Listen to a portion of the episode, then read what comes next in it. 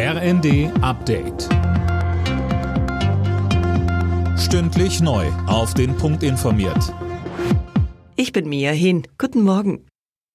Sollte die AfD verboten werden?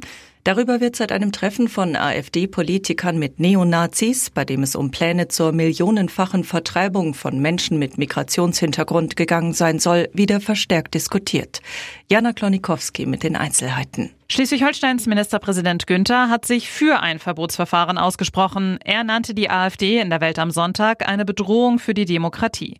Bundespräsident Steinmeier verwies gegenüber der Süddeutschen dagegen auf die lange Dauer eines Verbotsverfahrens und sprach sich dafür aus, sich politisch der AfD auseinanderzusetzen.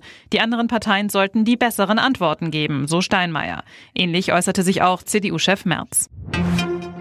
Die GDL lehnt eine Schlichtung im Tarifstreit mit der Deutschen Bahn ab. Das hat Gewerkschaftschef Weselski in der Stuttgarter Zeitung klargestellt. Über grundsätzliche Angelegenheiten lasse sich nicht schlichten, sagte er.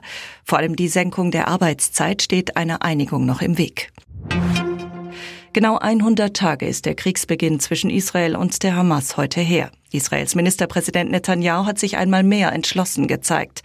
Colin Mock berichtet. Niemand wird uns aufhalten, sagte er auf einer im israelischen Fernsehen übertragenen Pressekonferenz. Israel werde bis zum Sieg weitermachen. Am 7. Oktober letzten Jahres hatte die Hamas Israel überfallen. Über 1000 Menschen wurden getötet, etwa 250 als Geiseln in den Gazastreifen entführt. Als Reaktion hatte Israel der Terrororganisation den Krieg erklärt und massive Angriffe auf den Gazastreifen gestartet.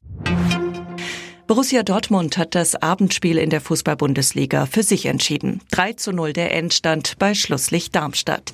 Leverkusen bleibt derweil ungeschlagener Tabellenführer nach einem 1 zu 0 in Augsburg. Die weiteren Ergebnisse Leipzig Frankfurt 0 zu 1, Freiburg Union 0 zu 0, Mainz Wolfsburg 1 zu 1 und Köln Heidenheim 1 zu 1.